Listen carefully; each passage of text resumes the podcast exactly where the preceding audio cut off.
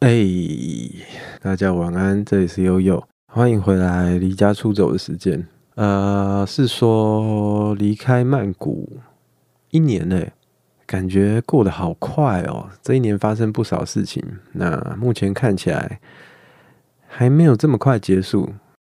今天要跟大家说点小可爱的事，还有劈腿这件事情，但我忘记这件事有没有告诉过大家。嗯。不管了，讲过就再讲一次，好，对啊，上次讲偷拍，这次讲劈腿。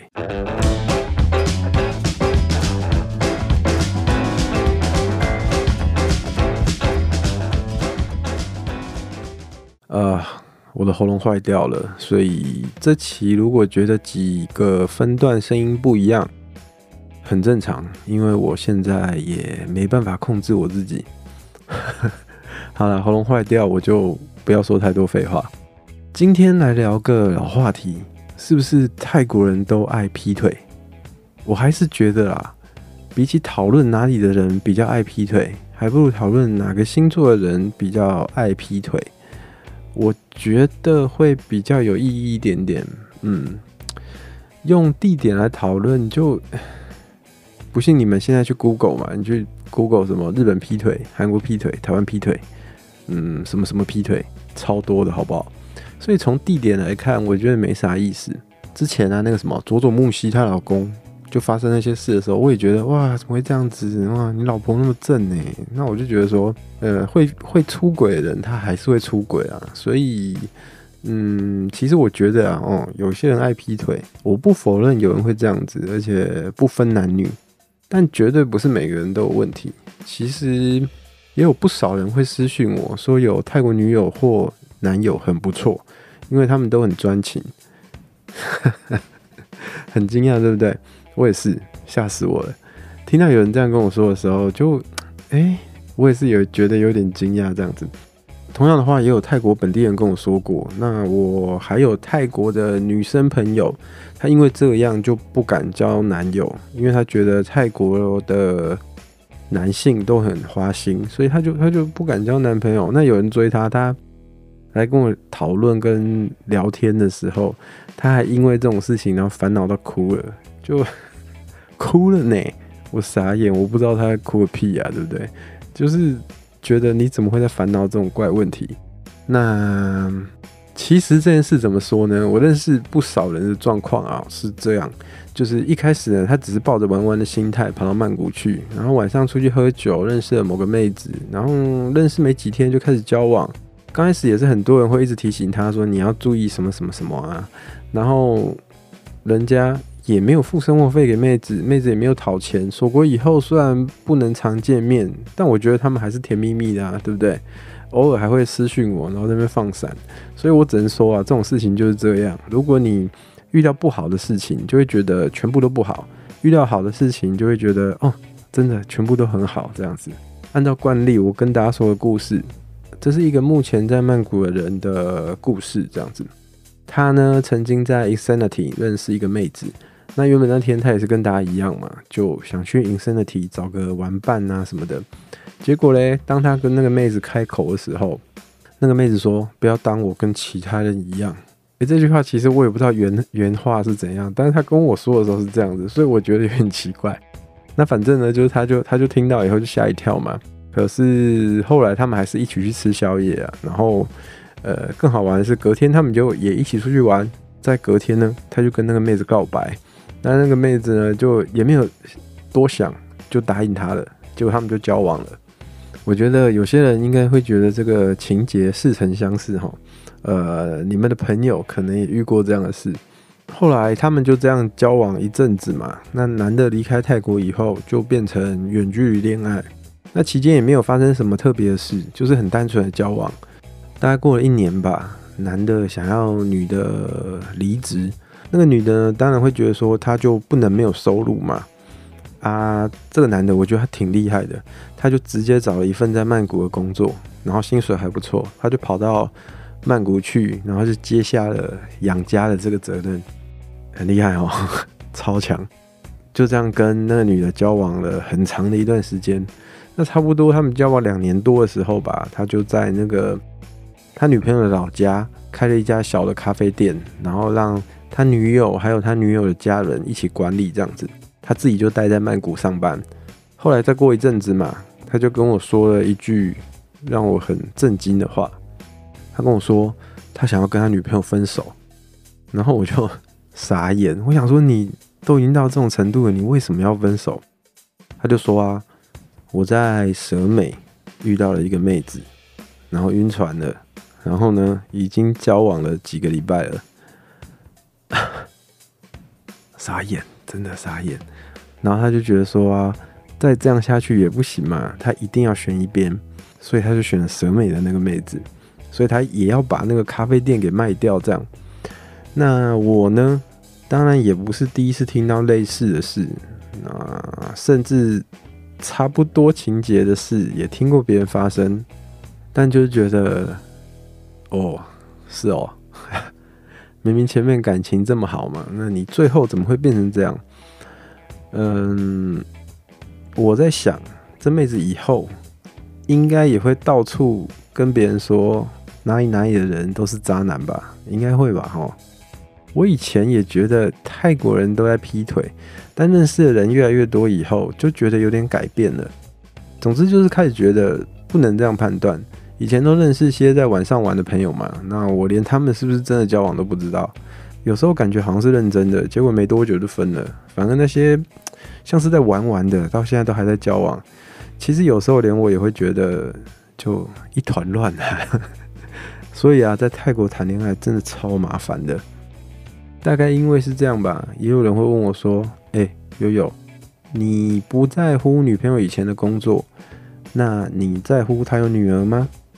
咦，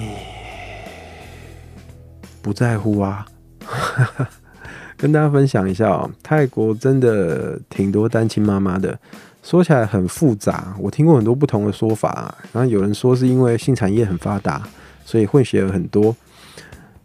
呃，我觉得有点牵强啊，我觉得有点牵强。那毕竟大多数的妹子该做好的保护，一个都没有漏掉。也有人说是因为以前性教育做得不够确实，所以常有少男少女在性体验的时候呢，没有做好避孕的准备，然后事情发生以后，爸爸就跑了。当然跟生育法律也有点关系，但细节不多谈了哈。我只能跟大家说不要造孽啊。也有些人只是单纯的不明原因不喜欢套子，结果就导致后面这些事情发生。老实说。我不觉得用不用套子在感觉上有什么差别，心理上有差别倒是真的。还有人跟我说是因为不敢买套子，呃，我觉得齁，我也不懂为何不敢。你敢的事情这么多，偏偏不敢到超市买个东西，对吧？哦，它是一个很普通的东西啊，店员完全不会觉得奇怪，好吗？奇怪的东西会放在柜台旁边吗？对不对？哦，所以啊。基于健康安全，还有如果你并没有打算生育，防护拜托做好。好，不管怎么样啦，我觉得应该还有很多很复杂的原因吧。反正我也不是学者，我只能说说我的感觉而已。讲这件事，只是要大家也知道单亲妈妈的问题，尤其是在那些玩的地方遇到的几率真的不是普通的低诶。但其实都已经二零二一年了嘛，好像也不是什么很了不起的事了，对不对？所以很多人跑来问我的时候，我只觉得，嗯、日子过得开心幸福就好了。更何况，我觉得我们女儿蛮乖的。有蛮多晕船的人，听到对方有孩子，然后就会突然醒了。但其实不管你醒不醒啊，如果你实在很想跟对方交往，想知道我怎么觉得的话，我会觉得要跟有孩子的人交往，你真的要想清楚，以后可能会有很多事情会发生。像是啊，你可以接受未来可能有一天。小孩子的爸爸突然跑回来说要跟小孩子见面吗？你可以接受吗？我知道有些状况是女方怀孕以后，男方就人间蒸发了。在这种状况下，未来有一天爸爸回来了，你能接受他们见面吗？我是不知道泰国法律有没有什么规定啊，但应该也不太可能阻止他们见面，除非小孩子不想。那如果你不能接受的话，那更不用说了嘛。孩子的爸爸有好好的负责任，那只是因为爸妈。双方没有办法相处，所以分手的状况，对不对？他们终究会有见面的一天的，或者是说有一天你们也有自己的孩子了，有血缘的孩子和没有血缘的孩子，你会不会偏袒某一方？我自己觉得这蛮重要的啊。我也曾经想过这个问题，假如有一天发生的话，我会怎么办？那我觉得大家可能会觉得啊，谁对就支持谁嘛。啊，问题就在这里，做错事情的小孩子真的知道自己有错吗？假设我今天挺跟自己有血缘的孩子，那我们家小可爱会不会觉得我偏袒？他会不会觉得说我就是不把他当自己的女儿才会这样？那我没有办法控制他的想法嘛？我去说服他，真的有用吗？我不觉得有用，所以才说这问题真的有点麻烦。我到现在也没有答案。那我甚至也想过啊，那是不是以后就干脆不要有小孩子就好了，有小可爱一个就够了？嗯，我真的有这么想过。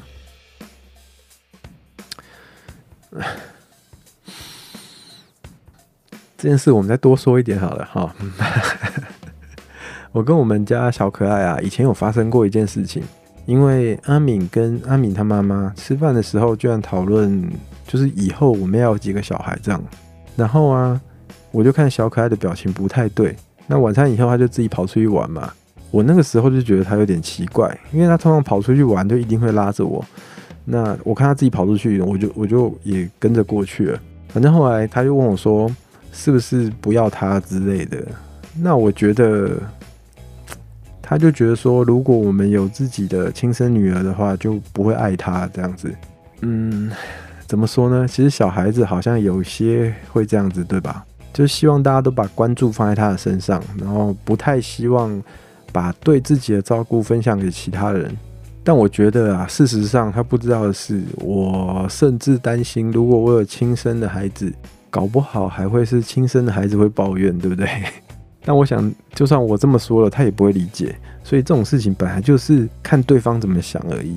嗯，然后啊，上礼拜我跟我跟大家讲一个事好了。上礼拜啊，我在跟我们家小可爱视讯通话的时候，他就很明显的一脸不开心。那我就在想说，到底有什么事情可以让一个这么小的小孩子不开心这样子，通常这个年纪的小孩子不是每天到处跑、到处玩，然后就觉得好像过很爽这样子吗？对不对？那特别是看到我跟他妈妈在呃镜头的另外一边的时候，那我就感觉那个时候他看起来怎么好像随时都会哭出来，就严重到连我都看得出来，就连我都看得出来说哦，这个小女生怎么怪怪的？更何况是妈妈，对吧？那我们就问他外婆嘛，那他外婆又不告诉我们，一直要我们去问他本人，我觉得超怪的，干嘛不告诉我们？那后来啊，我们就套话套了超久，他才愿意跟我们说。他说最近学校有一些活动嘛，就常常要爸妈参加，但每次去参加的都是他外婆，所以他就有个同学啊，就问他说，是不是他的爸爸妈妈不喜欢他，所以才不去？那我就觉得傻眼啊，我我。我知道了哈，有些小孩子这么小，呃，他们讲这种话其实也不是故意要去伤害谁，或是有什么特别的意思，他就是把这句话讲出来而已。但是听的人会不舒服嘛，对不对？那我也不知道该怎么形容那时候我的感觉，我就觉得哦天哪，怎么会发生这种事情？反正我们家小可爱就就超在意嘛。那天通话的时候，他就一直问我们说什么时候要回去。我突然吼就有一种很对不起这个小孩子的感觉。也有一些人蛮常问我的啊，他就问我说：“那阿敏呢？阿敏怎么想？”那我只能说，关于他的事，呃，我虽然讲了很多，但其实我有很多东西是没有透露的。呃，我觉得他也很在意这件事情，只是我们现在呢状况比较复杂一点点。那或许有一天可以让大家知道。但不一定。不过我能确定的是，现在不是让大家知道发生什么事情的时候。这样扯远了，扯远了。那刚刚说嘛，年纪这么小的小孩子应该不会有什么恶意。呃，大家知道吗？泰国两三岁开始就有幼稚园可以读。那我自己的印象中，我第一次到学校念书是大概六岁的时候吧，幼稚园大班。就回想那个时候。虽然已经没有什么印象了，但是回想那个时候同学们的相处，其实不会有什么，呃，应该不太会有什么恶意吧？毕竟我我那个时候年纪都比他现在大嘛，对不对？所以我就觉得应该是不会有什么恶意啦。吼。但除非啊，现在遇到这种状况啊，就是我们在国外多住个几年以后，我们小可爱念小学啊，那这个状况可能就不是这么单纯了。嗯，就是再再再长大一点点，我可能就会觉得这个同学妈的欠揍哦。对，大概是这种感觉。但其实我们也会担心啊，如果因为这样会对小可爱的成长过程有影响，毕竟他在我印象中，真的，他在我印象中就是一直都是很开心、很快乐的样子。所以那天突然变成这样的时候，我有点不习惯。嗯，但总之呢，就希望现在这种麻烦的状况呢，可以赶快结束，然后我们就可以回家去，这样子就好好陪陪他。要说我想家吗？嗯，老实说，如果是年初的时候，我可能会说想，但现在其实好像没有这么想了。对，如果问我说想不想女儿，还蛮想的，因为我们女儿真的蛮乖的。那我常常都在想说，为何她会这么听话？对，就他现在其实还是很听话、很乖的一个小孩子，就明明爸爸妈妈都不在，也没有变坏嘛，所以。我也不知道哎、我不是什么育儿专家，但我觉得他就是真的很乖这样子。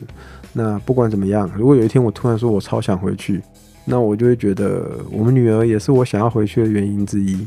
虽然我不太可能跑个大老远跑回去老家跟她住在一起嘛，但如果可以的话，呃，其实我跟大家讲真的啊，以前啊，我就曾经想过把他接到曼谷，可是问题是他的外婆就是不愿意呀。